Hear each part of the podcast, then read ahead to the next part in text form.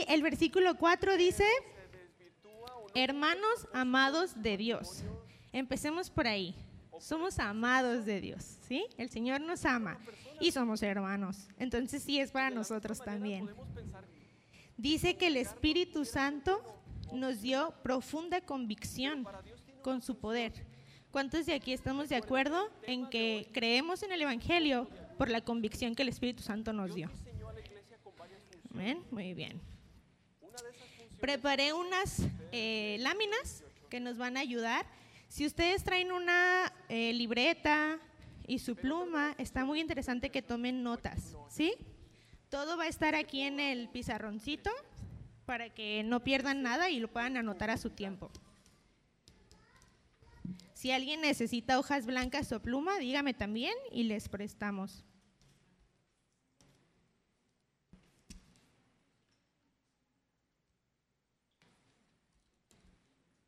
Muchos creyentes, chicos, piensan eh, que son salvos, pero tienen un temor. A mí me ha pasado. ¿Sí alcanzan a ver todos?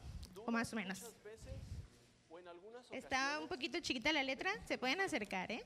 Acá al frente hay la lugares. iglesia es fortalecernos en eso. Afirmar la decisión, si tú ya la hiciste, de seguir al Señor Jesucristo, si te arrepentiste con fe al Señor, le entregaste tu vida a Él, la iglesia cumple esa función. Que tú y yo nos afirmemos en esa decisión que hicimos en algún momento dado. Si nunca la has hecho, hoy es el día. Iba a decir, hoy puede ser el día. Hoy es... Tenemos tres preguntas eh, principales para poder entender qué es el evangelismo, pero quiero escucharlos de ustedes, dos o tres opiniones eh, breves. ¿Qué es el Otra de evangelismo? las funciones de la iglesia es que precisamente si tú no eres hace esa nuevas. distinción, esa división entre los que son y no son creyentes. Muy bien, muchas gracias. Entonces, ¿qué es el evangelismo? El acto de predicar el evangelio de Jesús. Difundir el mensaje de salvación, anunciar la buena noticia. ¿Sí? Esto resume qué es el evangelismo o qué es evangelizar. ¿Y quién puede evangelizar? Todos. Nosotros podemos. ¿Sí? ¿Alguien que no conoce a Jesús podría evangelizar? Prácticamente no, ¿cierto? La Biblia dice que incluso las piedras hablarían de su grandeza. Entonces, si Dios lo manda, nosotros no decimos que no, pero pues no. Alguien que ha aceptado a Jesús como su Salvador es quien puede evangelizar. Y ahí lo dice, todos los que hemos declarado a Jesús como nuestro Salvador, todos los que fuimos sacados de las tinieblas a la luz, todos los que testificamos la obra de Jesús. Quiere decir que hemos recibido la salvación, que hemos visto a Jesús cambiando nuestras vidas, transformándonos, sanándonos, algún milagro, ¿verdad? Testificando. Ok. ¿Y cómo se evangeliza? Igual, otras dos, tres personas, ¿cómo evangelizamos? parezco, lo hemos visto en algunas otras encuentros que hemos tenido, ¿no? Ok, con el plan de salvación a las personas, muy bien.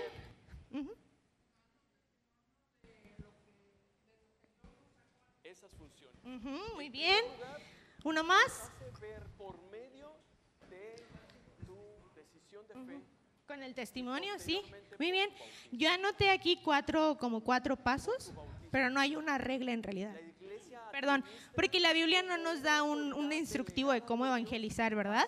Pero lo podemos acomodar en este orden, conociendo el mensaje. Es lo primero. Y decíamos, ¿no? Alguien que no conoce a Jesús puede hablar de Jesús. Pues es que si no lo conoces, ¿cómo hablas? Como si hay un doctor muy bueno, ¿no? Un médico muy bueno y todo el mundo lo recomienda. Y si tú no has ido con ese médico, ¿cómo recomiendas a ese médico? No se puede. Y si lo haces, no es correcto, porque no lo has vivido, ¿verdad? Entonces, hasta que tú no conoces el mensaje, hasta que tú no conoces a Jesús, es que empiezas a evangelizar o no puedes empezar a evangelizar. El número dos dice, viviendo el mensaje. Esto es muy importante, porque podemos conocer el mensaje, podemos leer la Biblia, podemos sabernos todo, pero si no lo vivimos, no evangelicemos, porque damos un mal testimonio, ¿sí? Y hay una frase que a mí me gusta mucho, que dice, No hables de Jesús hasta que te pregunten por Él, pero vive de tal manera que te pregunten por Él. ¿Sí? Y muchas veces es así como evangelizamos, la mayor parte del tiempo, con nuestro testimonio, en nuestra casa, con nuestros vecinos. ¿Sí? Si ya mi vecino sacó la basura a una hora que no era y ya me enojé. ¡Ay, mi vecino! ¿Eso creen que hablaría de Jesús? No, habla de mi temperamento, ¿verdad? Pero no habla de Jesús. Bueno, si estamos en la escuela o en el trabajo y mis compañeros ya hicieron o dijeron algo incorrecto y estoy, no, muy mal, muy mal, muy mal. Es que ustedes no deberían de hacer o decir eso. ¿Eso habla de Jesús?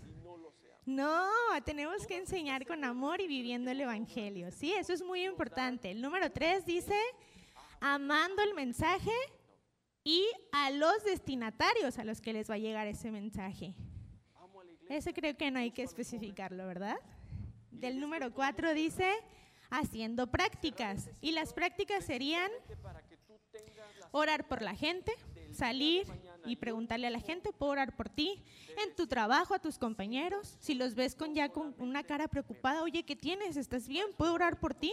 Esa es una manera muy eficaz de hablar de Jesús, de verdad. Una, porque lo estás amando al preocuparte por él, y dos, porque va a haber la oportunidad de que le hables de Jesús.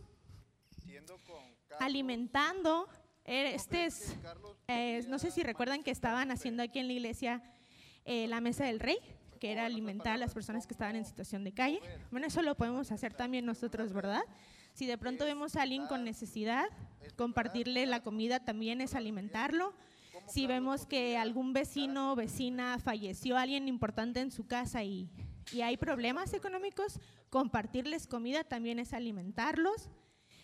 Dando, esto puede ser dando medicamentos, o ropa, por ahí también está vistiendo, predicando, también así se evangeliza, y conviviendo con las personas. Nuestra simple presencia en un lugar debe hablar de Jesús. Si nos invitan a un lugar, tenemos que ser firmes todo el tiempo y representar a Jesús. Y esto también es evangelizar. ¿Sí? ¿Alguna pregunta hasta aquí? Muy bien. El bautismo, como decía. ¿Qué le agregarían? ¿Alguien le agregaría algo más? Nos da, no literal un gafet, pero nos identifica de que ya somos cristianos, ¿verdad? Usted, eh, no, ¿verdad? Creo que esos cuatro resumen muy bien, pero podríamos quitar un, poco un poco o agregar un poco y seguirían siendo esos cuatro puntos. Voy a poner este encima, espero que ya hayan terminado de anotar. ¿Creen que pueda bautizar esa persona ya decir, pastor, quiero bautizarme? Pues ya. ¿Sí? No? Pues bueno, vamos, a, vamos rápido a Hechos 2.41. ¿Alguien que lo tenga? Rápido.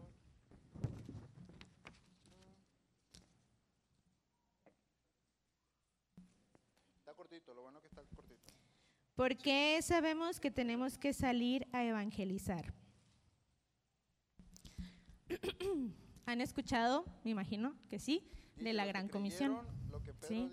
¿Alguien sabe la cita sin que lo lean? Yo creo que todos no la sabemos, ¿no? Mateo 28, 19 al 20. Abran sus Biblias, por favor. dos años en bautizarme, no porque no quisiera, sino porque había muchos factores que no, no me, pues no me animaba a dar ese paso, que era uno, porque no era constante en la iglesia, dos, decía que todavía no estaba listo, que todavía seguía pecando, cosa que es erróneo, ¿verdad? Y tres, porque no comprendía el significado del bautismo todavía en ese momento del bautismo cristiano, porque tenía el bautismo de, de la católica, ¿verdad? Cuando estaba ahí. Bueno, pero ¿saben hasta cuándo se puede dar ese paso de bautizarse ya uno? Alguien que venga a la Ok. mente que diga, no. pues, Dice ¿alguien sabe Mateo hasta 28, cuándo 19. puede dar ese paso? Por tanto, vayan y hagan discípulos de todas las naciones, bautizándolos en el nombre del Padre y del Hijo y del Espíritu Santo, enseñándoles a obedecer todo lo que les he mandado a ustedes, y les aseguro que estaré con ustedes siempre hasta el fin del mundo. ah, Dice, hagan discípulos de todas las naciones. Hay algo muy interesante con este versículo porque normalmente lo usamos de una manera muy ligera o para las personas que están dedicadas a las 2:41, misiones, que dice, "Los que es salir del país o de la ciudad, pero en realidad es para todos nosotros. recibieron la palabra". En ese Y esto que dice en el versículo palabra, pero era 16 palabra es muy interesante y se los voy a compartir. Bueno, es el por medio de 17, dice que los once discípulos fueron a donde Jesús los había citado y cuando lo vieron lo adoraron, pero algunos dudaban. ¿Sí? Esto quiere decir que nosotros, que cuando sentimos que no estamos capacitados dicho esos 100% tres, como un misionero para salir a la calle a hablar de Jesús, debemos hacerlo. Porque tenemos que recordar que Jesús nos prometió que iba a estar con nosotros en todo momento hasta el fin. Eso aquí, el que dice dudaban, eso nos puede incluir a nosotros. Si tú dudas de que tú no podrías ir, sí puedes, porque Jesús te está mandando y porque Él te respalda, ¿sí? Dice, hagan discípulos. No dice, traten de hacer, intenten hacerlo, vean si pueden hacerlo. No, dice, hagan. Aquí es la orden de hacerlo, ¿sí? Por eso decimos que es un mandato, porque dice, hagan discípulos. No dice, hagan creyentes tampoco, ¿verdad? Hagan personas que conozcan el Evangelio. Hagan personas este, congregantes. No, dice, hagan discípulos. Va, eh, ¿Cómo hacemos un discípulo pastor, si no somos Ah, discípulos? ¿saben? ¿Lo han pensado? bautismo, ¿Puede una persona que no es discípulo de. Jesús hacer discípulos? ¿Cuántas veces en No se puede, ¿verdad? Entonces aquí está muy claro que nosotros tenemos que ser discípulos de Jesús primero para poder hacer discípulos cada mes. Y de todas las naciones. Si bien el bautismo Cuando entré a mi escuela misionera, yo pensaba que es este versículo sí decía ir a las naciones, o sea, ir a otros países. Yo eso pensaba, la verdad. Pero el Señor me mostró que no. Porque, pues no específicamente, porque ustedes saben que todos tenemos como descendientes de diferentes países, ¿no? Digo, a mí se me notan todos mis rasgos árabes. Y no sé si tengo familia de, de, de aquel lado, pero yo sé que tal vez sí. Entonces, quiere decir que mi vecino ya es alguien de otra nación ¿qué también, porque sus antepasados también son de otra nación, ¿sí? Muy probablemente. Y si no lo quieren ver así, véanlo desde que en la casa de al lado de ustedes tienen costumbres diferentes, tienen modos de vivir diferentes, tienen tradiciones diferentes, ¿sí? Eso ya los convierte prácticamente en otra nación. Entonces, ir y hacer discípulos de todas las naciones incluye ir a la puerta de al lado y hablarles de Jesús, ¿sí? No necesariamente salir del país. Vayamos Que claro, si el Señor nos llama, Primera de Corintios pues lo 11, hacemos, 28, ¿sí? Pero desde ahí empezamos. Y luego dice, les enséñenles lo que les mandé. La mejor manera de enseñar es con el ejemplo. ¿Sí? Podemos dar mucha teoría, podemos darles mucha palabra, podemos darles muchos textos bíblicos, pero es con el ejemplo con, que, con lo que realmente enseñamos. Y pues Jesús nos da una promesa muy bonita. Va a estar con nosotros hasta el fin y siempre. ¿Sí? Por eso acá vemos su respaldo. No tenemos que tener miedo de hablarle a la gente de Jesús. ¿A quién vamos a encontrar allá afuera? la cena del Señor. Es ¿Qué tipo de personas vamos a eh, encontrar allá afuera cuando hablemos de Jesús? Diciéndole todas nuestras faltas, diciéndole que nos perdone y examinar ¿Se han preguntado eso? Ah, en fin, para no hacer eso tan Van a largo, ser eh, personas Señor que nos van a aceptar el mensaje a la primera y con mucho gozo, dejó, eh, ¿no verdad? Vamos a abrir nuestra Biblia en Hebreos, capítulo 1, verdaderamente- versículo 3. verdaderamente cristianos, como lo dice el libro, prácticamente sí tendríamos que tener estos La mayoría de personas a las que vamos a ir a hablarles van a ser personas que tal vez nunca han sabido sobre este mensaje sí, o tal vez sí lo sabían pero no lo han creído. Los los- Hebreos capítulo que 1 versículo 3. Los que no se han bautizado puedan dar ese paso, que, mm, que digan que soy Y esta es una verdad que tenemos que eso, atesorar en nuestros corazones para poder ir a compartir sobre Jesús. El Señor Jesucristo hizo por nosotros en esa cruz. ¿va? Le dejo ahora a mi amigo William. Hebreos 1.3 dice, El Hijo refleja el brillo de la gloria de Dios y es la fiel Señor, representación de lo que Él es. de sus Él sostiene todas las cosas con yo. su palabra poderosa. necesita, Después de llevar a cabo la purificación de los pecados, se sentó a la derecha de la majestad en las alturas. Nosotros nosotros necesitamos la ayuda de no llevamos un mensaje, en la fe, ¿sí? de personas Nosotros llevamos el día día mensaje. Afuera hay mucha confusión que porque Carlos escuchan muchas voces, escuchan muchos mensajes y todos afirman tener el mensaje verdadero, ¿sí? Pero nosotros no estamos llevando el mensaje, estamos llevando a. Jesús. Él es el mensaje, ¿sí? Porque Él es la verdad, Él es el camino y Él es la vida. Entonces tenemos que empezar atesorando esto en nuestro corazón, realmente creer que Dios es el brillo de la gloria de. Dios y es la representación de Dios mismo. Y bueno, que Él perdonó nuestros pecados y nos limpió, ¿verdad?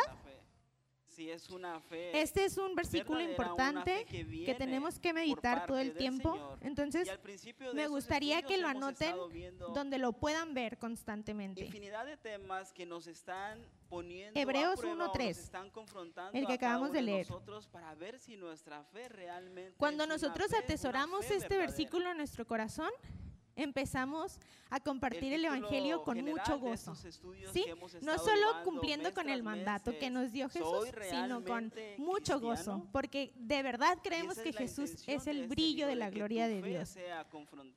A las personas que vamos a ir a ver son personas que a lo mejor nunca han leído esto, a lo mejor sí, pero no lo han creído o a lo mejor alguien les convenció de que no lo tenían que creer y que no, era para ellos.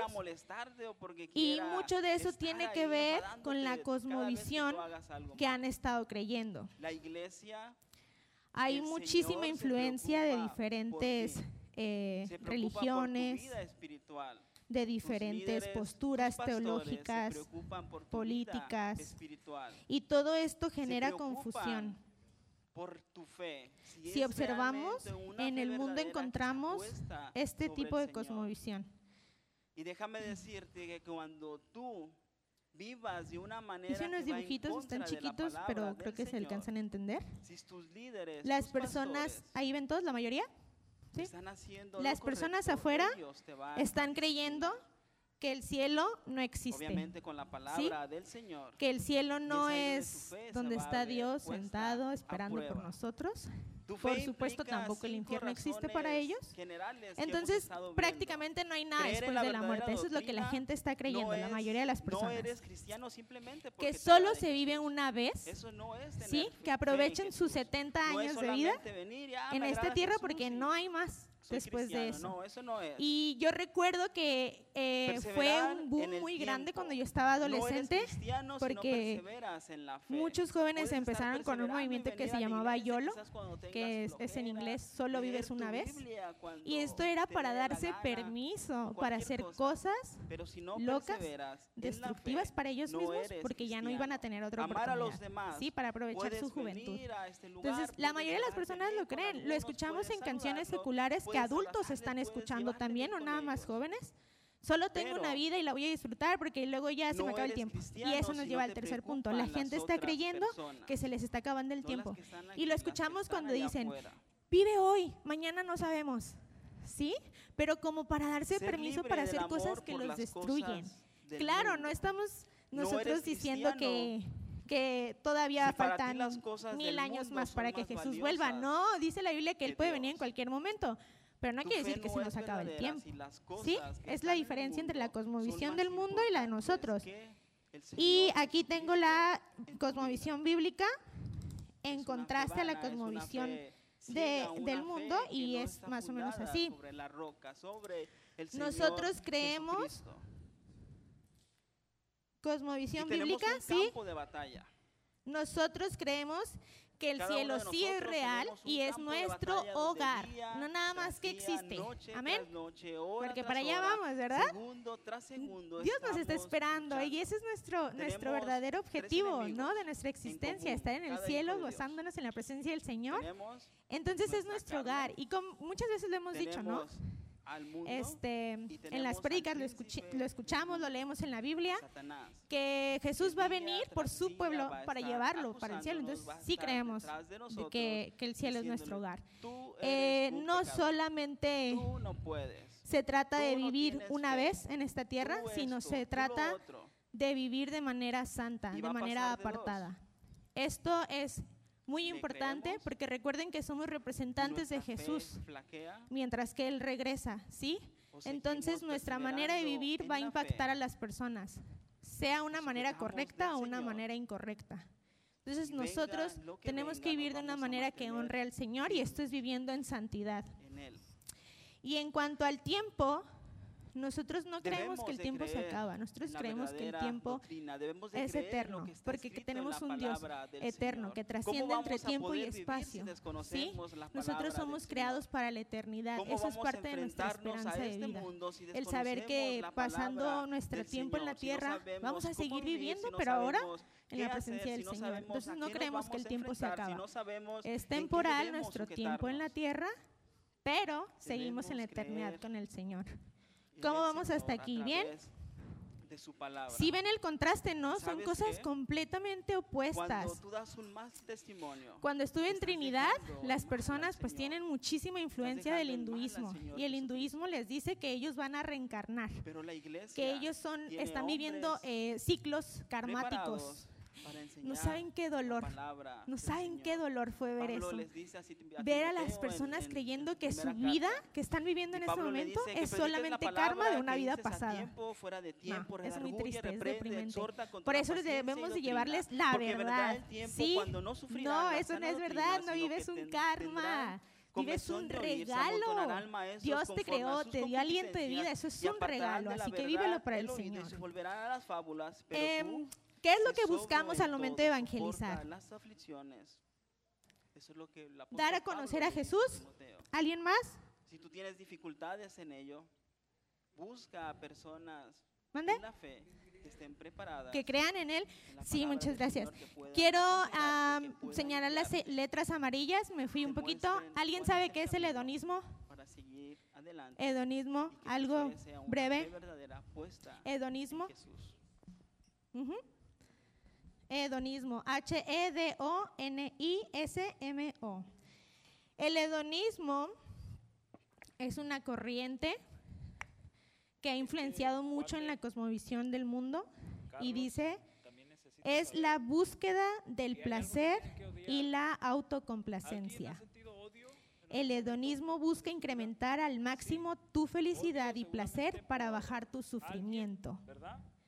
Esto pues lo vemos en el consumo de, adicciones, de drogas como alcohol, eh, pastillas, la tecnología, el tabaco, todas estas adicciones que nos mantienen anclados, nos dan satisfacción o, o placer momentáneo, ¿sí? Y es para que podamos olvidar problemas, ¿no? Si hablas con una persona con adicciones, eso te va a decir. Es que yo me drogo porque quiero olvidar mis problemas. Y esto es la influencia del hedonismo. También se da con la comida, por ejemplo. La gente que está comiendo mucho, mucho, mucho, mucho, pues dicen que es por ansiedad, ¿no? Y en realidad es que quieren un placer momentáneo para olvidar un poquito el problema con la ansiedad o la depresión o las heridas. ¿Sí entendemos qué es? Ok. Esto está haciendo mucho daño, ¿verdad? El hedonismo está haciendo mucho daño. ¿Y saben qué es lo peor? Que como cristianos, como hijos de Dios, lo desconocemos y muchas veces caemos en eso. ¿Sí? Entonces tenemos que rogarle al Señor para que el Espíritu Santo nos dé convicción de todas estas cosas, nos revele todo esto, solamente para que podamos arraigarnos en Cristo y no seamos arrastrados por la corriente que son este tipo de cosmovisiones o este tipo de creencias. Entonces, cuando vamos afuera, lo que buscamos hacer es compartirle a la gente, ¿verdad?, sobre esto. Pero y si no lo sabemos, ¿cómo les decimos? ¿No? Entonces tenemos que estar estudiando, aprendiendo. Y la verdad es que no necesitas mucha letra, ¿eh? Para ir a hablar del Señor. Digo, que mejor que estar preparados. Entre más nos preparemos, mejor. Pero cuando estás allá afuera, el que se encarga de hacer todo es el Señor. La verdad, el Espíritu Santo te trae sabiduría en ese momento que la necesitas. Entonces, obviamente estar preparado te hace sentir más seguro, tienes más herramientas, pero no es la garantía, ¿sí? Cuando nosotros salimos allá afuera, vamos a hablarle a personas que aún no conocen del Señor, pero también a personas que ya estaban en el Señor y se apartaron. Y, y yo creo que esto es muy doloroso. A mí me duele mucho. Pero me motiva mucho también. Digo, no, no es que sienta lástima y ya, sino que me motiva. Y el dominio propio te lleva Y- a no hacerlo, a, a evitarlo, Y lo que Dios a buscó al enviar a Jesús que fue restaurarnos. En Génesis, cuando leemos sobre, sobre el pecado de Adán y de Eva, podemos darnos cuenta que lo que el enemigo buscó hacer era romper relaciones, ¿sí? Fracturarlas. ¿Cuánto les gusta hacer ¿Por qué? Porque Dios nos creó para hacer relaciones, ¿sí? Primeramente relación Dios-hombre, porque lo creó como su creación más, más preciada, más perfecta, más valiosa.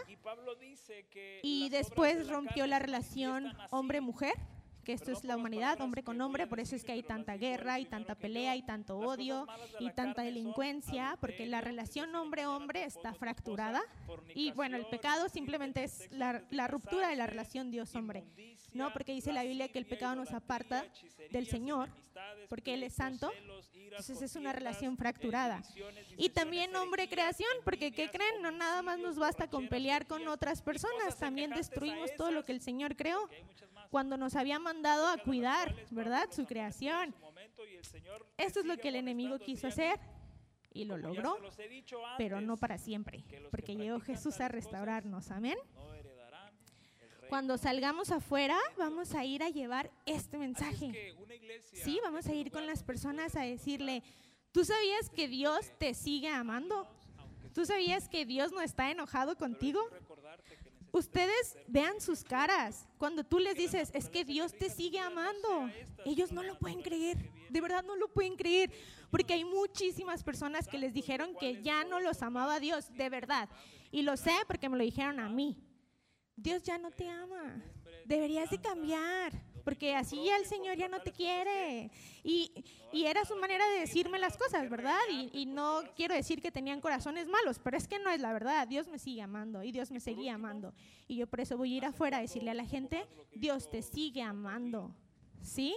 Porque esto va a hacer que su relación se restaure. Su relación con Dios se va a restaurar por medio de Jesús. ¿Sí? para ti. Hebreos 3 Vamos a abrir al 14. Lucas capítulo 15. Tengan cuidado, hermanos, o tengan cuidado, chicos de Juventud Ceteo e invitados a esta fiesta.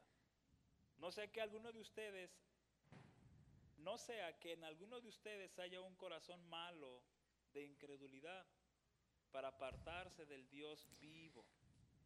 Ojo. En este capítulo encontramos unas historias. Muy Antes, interesantes. Les llamamos, bueno, Jesús les llamó parábolas porque son historias que están diseñadas para dar un mensaje a través de un texto más simple, ¿no? O más digerible. tus caminos y buscar al Y yo creo que todos conocemos No mínimo una de estas historias. por pecado, porque somos ¿Quién conoce la historia o la parábola de la oveja perdida? que retenemos ¿Cuántas ovejas dejó el Señor para ir ah, por una? somos hechos partícipes de Cristo, 99. si es que El otro día escuché un video, era una imagen en Facebook que decía, seguridad. eh, yo soy parte de esas 99 y Dios me trajo. Y yo dije, ¿Qué tal, ¿cómo? ¿Cómo, cómo, cómo? Otra vez. Pues seguimos con Yo Carlos. soy parte de las 99 Ese y ya Dios me trajo. Y yo dije, pues somos saber 100, ¿no? Somos 100 y una se fue y, y eran 99. Como creyente, ¿Sí? es necesario. Hoy, a veces por no leer podemos a decir cosas que no son bíblicas. Y Eso solo fue quiero un que nos pequeño error, una ¿verdad? situación. Todos aquí hemos Pero visto somos en alguna 100, vez bueno. un juicio en la hablando en la historia. Somos 100 estás en vivo, y nosotros vamos a ir derecho o terminaron derecho, a esa una. algún juicio. ¿Sí? Bueno, Somos vamos a las suponer 99. que Somos parte de las 99, pero por pura gracia del Señor. No porque Alguien nosotros asesina fuimos inteligentes y nos quedamos en el redil. No, fue porque el Señor nos ha mantenido o ya nos llevado a trajo. juicio, Y ahora vamos por esa una. esta persona asesina, Hay otra parábola que es la de la moneda de- perdida. del juez, es encontrado ¿Sí? ¿Cuántos conocen la de- parábola de la moneda perdida? todo, eh, el- Todos, la mayoría. delante del juez y, y- y- y las pruebas. lo- Y lo- la lo- otra es la del hijo pródigo. Esta es súper famosa, ¿verdad? El papá El hijo que se fue este y pidió la herencia y rechazó a su padre. decide pedirle al juez ¿Qué creen que tienen que- en común estas tres historias? perdonado. Eh, ¿Se pueden imaginar eso? ¿Creen que alguien en su sano juicio eh, Lo que tienen en común estas afuera tres historias aquí adentro es que dispuesto eh, a hacer algo la así? persona de la que, de la que habla cada historia ¿A- ¿Alguien que ya era dueño rápido? de lo que Sí, perdió. no, ¿no? Sí, Ok, el pastor ya era más allá. dueño de las 100 Que y se le Eh, perdió este, este una. hombre, este Tú no padre, buscas no solamente le no pide te que perdonen a, a este ¿sí? asesino de su hijo, Pues así es esta historia. Sino que la moneda es igual, ya le le pide la pertenecía. No dice que andaba buscando a ver si se encontraba de pura de este casualidad una moneda para para, llevarlo a tener su una casa más. y que no, pueda dice que la ahí, perdió eh, y la fue a recuperar, casa, por eso que- la buscó. y en la del hijo pródigo, pues más. Que no pueda, era su eh, papá, no era su tío, este, no era un eh, vecino que sintió tristeza y eh, pues ver, a alimentarlo, ver si lo encuentro o déjame orar para que vuelva. no, ya su era. su Entonces, hogar. es así Eh, como vamos nosotros ¿Se a pueden salir a imaginar a eso? O sea, en su cabeza Tú ya cabe le perteneces al Señor, algo regresa así. a la casa. ¿Sí? O sea, no, No les vamos a solamente decir, le- "Oye, le, pues, si pidiendo al quieres, juez que lo perdone, a sino que le está Jesús a diciendo, si ¿sabes qué? acepta". Yo me, hago, yo me hago cargo de este No, hombre que asesinó a nunca. mi hijo, lo llevo a mi Dice casa aquí la Biblia que ya, que ya le pertenece de al. Señor. ¿Sí? Así como también dice que hay predestinados a la salvación, y pues hay otros que no, y- pero y eso de- es solamente algo así, depende ah, del de Señor. esa Nosotros manera, no tenemos ni idea de ah, y quiénes son las personas. mayormente Entonces nosotros vamos a ir a decirle vuelve de a casa. Como les digo, hay muchas personas contigo que ya saben del No Señor, solamente ya nos perdona, en los caminos del no Señor y se apartaron. eh, dice, Entonces, ok, en estos paso por alto casos tu pecado, no, sino que nos lleva a muy vivir importante que mostremos hogar. mucha Nos llega- nos lleva ¿sí? a ser parte de su familia, nos lleva a ser parte de y su esto nos iglesia. lleva Y a responder una Evangelio de pregunta Juan, que es eh, ¿qué Juan no narra es evangelizar? las palabras de Jesús, las registra, donde dice, les doy un mandamiento nuevo. Estas son palabras del ¿Qué Señor no Jesús. es? El Evangelio de Juan, capítulo 13, verso 34, dice, ámense unos a ¿Fuerte? otros, ustedes deben, de- ustedes deben amarse de la misma manera que yo ¿Quién quiere decir los amo". antes de pegar las respuestillas? Ah, De esa manera, chicos, No hay respuestas incorrectas. que parece drástica y juzgas a una persona, para, el- para nuestra ¿Alguien mente más? ¿Uno más? de, de amar. De esa manera nos llama Ok, el Señor pero sí, no, Jesús juzgar a evangelizar. a amar. Agarrar de bibliazos. Y yo sé que en tu cabeza es difícil de poder entender esto, pero ¿Qué de esa no es manera es como? Jesús te amó. y de esa Condenar manera es como Jesús te No pide es a evangelizar. ti, creyente, No vamos a salir a la calle a gritarle, eh, te vas a ir al a infierno. quien, a quien tienes a Pues tu sí, la palabra de Dios lo dice. a quienes ¿Verdad? Que si a quien pecamos estábamos afuera. condenados, Y- y pero también dice que Jesús vino a limpiarnos y a darnos a salvación. Entonces nosotros vamos a ir a gritar, a, Jesús va a darte salvación. No a vamos a condenar. enemigos, La gente ya sabe que está condenada. ¿Sí? La mayoría. Hay algunos que no, pero esa revelación la da el Espíritu Santo. en la fe. ¿Va? Y ¿Qué no es Donald evangelizar? Arthur Señalar. ¿Sí? teólogo Yo les decía, yo Eh, escuché muchas personas decirme es que dice que yo creo que mejor te pongas a cuentas con Dios, porque cuando amas, que- o más bien cuando tú amas que a no está muy creyente, orgulloso contigo. estás Así amando literalmente a lo un ex enemigo, Insisto, no voy a decir que sus corazones era la intención de herir, pero me estaban señalando de alguna a manera alguien que fue en algún y eso me apartaba más del Señor, de ¿sí? Dios. y eso aparta a las Entonces, personas, no los podemos señalar. Esto ¿Saben por en qué? la mente de un Que no Dios no nos está creyente señalando a nosotros, puede caber. simplemente por eso. Eh, le es imposible no es a alguien que no, evangelizar? que no conoce el Rechazar. evangelio, alguien que no ha sido ¿Quién puede lo venir a esta hizo, iglesia? alguien que no ha sido salvado Todos, por ¿verdad? Jesús, alguien que ¿Qué no es tal si viene un musulmán a la iglesia? ¿Lo vamos a dejar entrar o no? En cambio, ¿Sí? los que somos creyentes, ¿Qué tal que viene los que somos cristianos, católico a somos esta iglesia? llamados a ¿La vamos a amar de esta dejar? manera, amar Sí, pásele, ¿verdad? Pásele. ¿Qué tal si viene una persona que está en situación de calle? Eh, Que pase. Y siéntate aquí al lado y te voy a abrazar. a ¿Sí?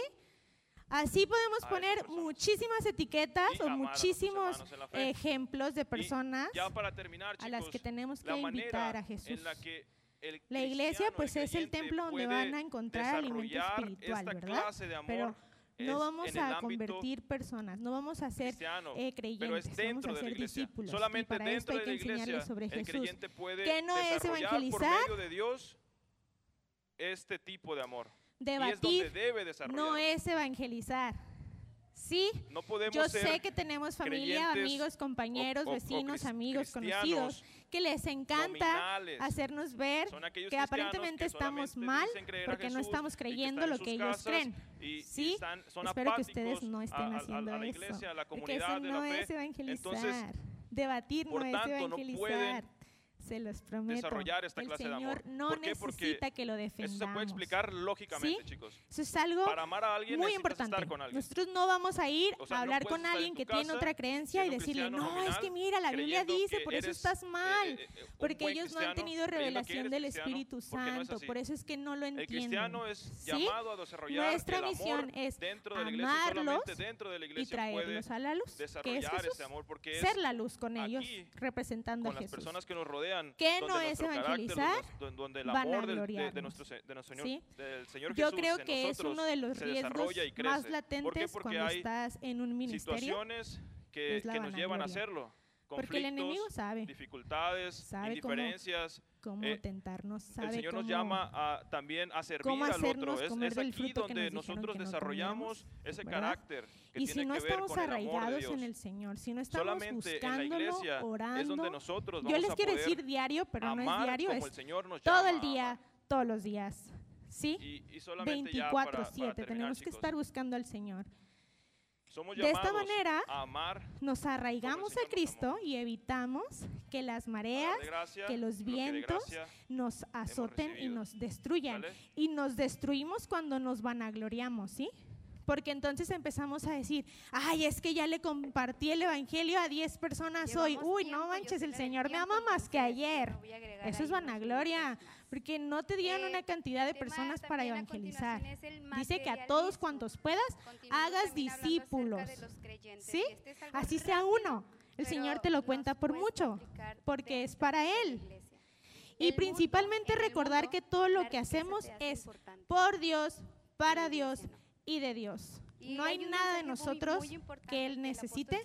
Nosotros lo necesitamos a Él y no hay nada que o hagamos por nuestras propias fuerzas o recursos, todo es por Él. Esto sí pasa. aquí. Tengo algunos versículos que quiero compartir con ustedes para que los que anoten. Es Hebreos cualquier 4:12. cosa que te puedas imaginar que tiene valor aquí en la tierra. Es real. Pongan su mirada en las cosas del cielo y no en las de la tierra. Y anhelo con todo mi corazón que esto sea una bomba a nuestro pensamiento, a nuestro sentir y que vivamos pensando en eso. En qué Hebreos quién o en cómo voy a 4:12, segunda de Crónicas tiempo y los bienes que 7:14. yo tengo. Eh, cuando quieran leerlo, ahí está en, su- en la Biblia, en la epístola de Santiago, capítulo 2, versículo del 1 al 5, dice algo muy Primera de a Timoteo leer. 2, 5 Dice, y 6. Mis amados hermanos, ¿cómo pueden afirmar que tienen fe en nuestro glorioso Señor Jesucristo si favorecen más a Ajá, primera de, mi- de Timoteo que a 2, otras? capítulo 2, versículos 5 y Empieza 6. El apóstol Santiago diciendo eso. ¿Cómo pueden, o sea, cómo pueden decir que aman al Juan Señor 14, si 6. muestran favoritismo dentro de la iglesia? ¿Pasa? Ustedes digan. Juan continúa 8, diciendo 32. El apóstol Santiago ahí, él da una, un ejemplo en la iglesia, lo que estaban pasando. Hechos y 16, les 31. Por ejemplo, supongamos que alguien llega a su Hechos reunión vestido con 16, ropa 31. elegante y joyas costosas y al mismo tiempo entra Apocalipsis una persona pobre 3, con ropa 20. sucia si ustedes le dan un trato preferencial a la persona rica y le dan un buen asiento, pero al pobre le dicen, tú puedes quedarte Hechos allá en el piso. ¿Acaso esta, esta, discriminación no demuestra que sus juicios, son guiados por malas intenciones? Y Juan 11:25. Amados hermanos, Juan no 11, eligió Dios a los pobres de este mundo para que sean ricos. 11, ellos Dije los ¿verdad? Perdón. el reino de Dios que prometió a quienes le aman. Así comienza Santiago. Esos versículos, pues yo creo que algunos este ya los sabemos hasta de memoria, pero son eh, herramientas o, como, ¿Cómo lo podemos llamar? ¿Qué es mm. lo que está acaparando tu atención? Sí Sí, como, como cartas que vamos a usar para hablarle a la gente de Jesús. Eh, algo que nos gusta hacer en los sábados que llevamos comida eh, es ponerles de textos a las bananas. Les damos y ahí comida. Y, pues usamos algunos de esos versículos, ¿verdad? Y, es una manera muy sutil de que empiecen a leer la Biblia también amigos, ellos. Este, de CTO, Y a medida que los leemos y los estudiamos, pues más aprendemos sobre Jesús. Igual los podemos, los tienen ustedes, los pueden usar para compartirle a alguien. Y hablan principalmente sobre Jesús y la salvación, pero también sobre que la Biblia es la verdad, porque es palabra de Dios y muchas otras cosas que son muy sol. Muy eh, es compartir a nuevos creyentes. ¿Ustedes piensan que una sonrisa puede hablar de Jesús? Sí. Si yo voy y comparto de Jesús, perdón, si yo voy y comparto de Jesús con cara de enojada, la gente me va a creer que tengo esperanza. Hace unos meses, creo que iniciando este ah, año, no. y yo creería. como que muy. Y a veces nos cuesta, ¿eh? Digo, yo personalmente, gracias. Yo personalmente tengo facciones muy seriecitas. Y, cada que salgo y yo oro y le digo, Señor, ponme una sonrisa en la cara que hable de ti. Y lo hacemos. En el ministerio en el que estemos trabajando, la oración siempre dice eso. Señor, que nuestros rostros hablen de ti. Que el gozo nos, nos inunde y se note en la cara. Entonces, eso también es importante. Sonrían todo el tiempo. No, la sonrisa no es para que vean nuestros dientes, es para que vean nuestro gozo. Entonces, ¿Sí? Hay que sonreír, es importante. Un saludo podría hablar de Jesús. Vas a crecer, busca una iglesia local que y de nuestra educación, ¿verdad? Pero principalmente de Jesús. Ya nadie saluda, se han dado cuenta. Llegas a un lugar y nadie te saluda. Qué? Y, es triste porque se pierde la costumbre pero también es una buena oportunidad para que hablemos de Jesús. Hola, buenas tardes. 6, 8, ¿Cómo te va? Gracias, que estés bien, Dios te bendiga. Antes se hacía muy común, ¿no? Todas las personas decían, Dios te bendiga, Dios te lo pague, si Dios quiere. Y ya no es común, hay que aprovechar. Cuando estuve en Trinidad, reír, gozarse. Eh, las personas pues son hindús, musulmanes, cristianos, católicos, y hay muchas personas que practican hechicería. Entonces, qué difícil fue salir a la calle y no, decir, no, no poder decirle a la gente Dios te bendiga. Pero ¿saben qué pasa? ser sacrificado te matan. Pues ¿no? Conocimos muchas personas que estaban siendo perseguidas, que He sus familias la las querían He matar. La carrera. Por decir, He Dios guardado te la fe. ¿no? Por lo eh, demás, yo me está lo viví. la corona de justicia. Me gritaron. La me, el Señor? me gritaron en la calle, me discriminaron muy feo. Día. Fue la primera vez que yo mí, viví una discriminación tan fuerte. Todos los que aman su ¿Qué le hago? Y solo fue porque pregunté Nuestra que si quería orar, que orara es que por cuando él. Llegues al final Nada de tu más. Vida, puede ser hoy. Estamos eh, muy bendecidos, tenemos un puerto con mucha diversidad cultural y gracias a Dios hemos podido convivir todos en armonía y con la libertad de hablar de Jesús. Pero esto no va a ser así siempre, así que hay que aprovechar nuestro tiempo ahorita. Vamos ahorita a salir eh, al parque ah, de aquí enfrente, al parque Hidalgo, y vamos a hacer un poquito de práctica de lo que aprendimos hoy. ¿va? No va a ser difícil si es tu primera vez que vas a salir a hacer evangelismo en grupo o evangelismo práctico. Eh, no, te preocupes, somos muchos. Somos muchos y entre muchos hacemos un montón. Así que va a estar fácil, el Señor va con nosotros, nos va a ir muy bien. Aguarden ah, sus cositas y nos vamos porque tenemos que regresar al servicio de oración. ¿De qué forma el hecho de vivir Hasta en aquí, comunidad con ¿alguien tiene una duda? Eso es da la importante. oportunidad de decir no a algunos pecados específicos. Reflexionen en eso, chicos. Y arrepiéntete.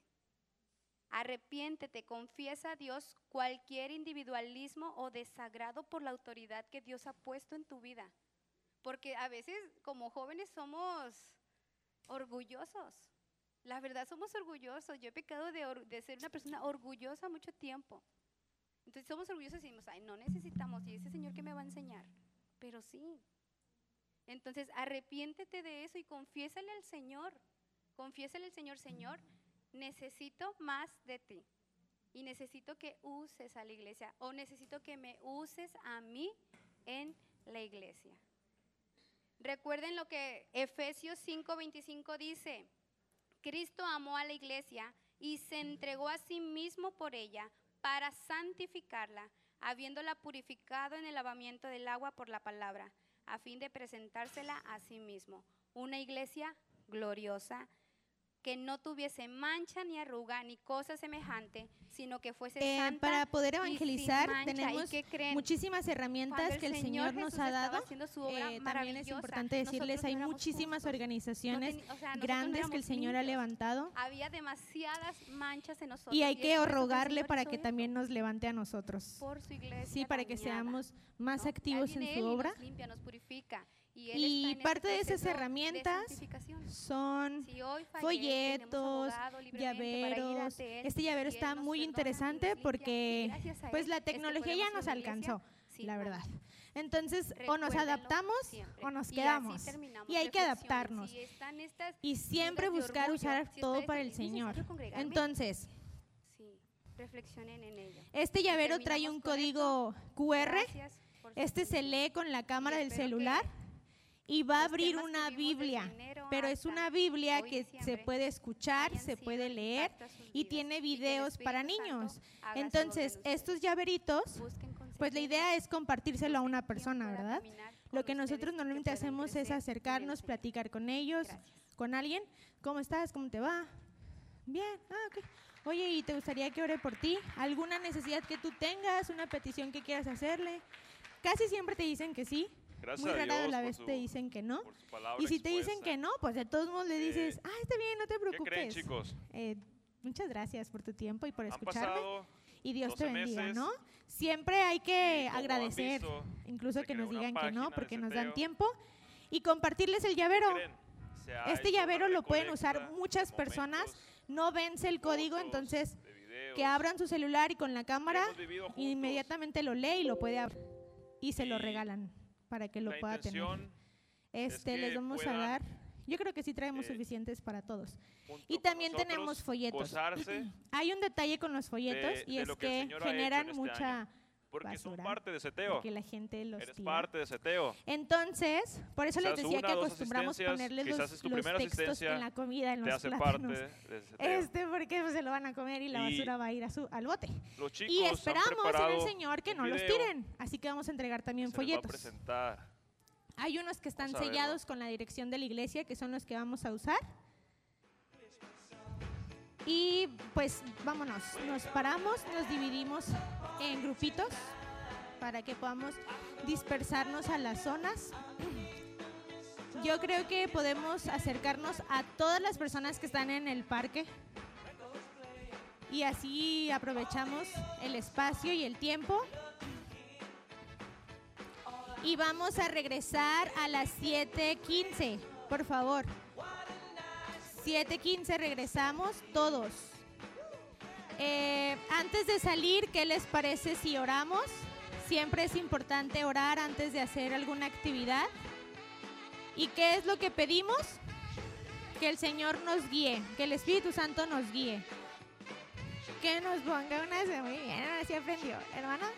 Sí aprendió. Sí, que sonriamos, ¿eh? También pongan de su parte. Tienen que sonreír ustedes también.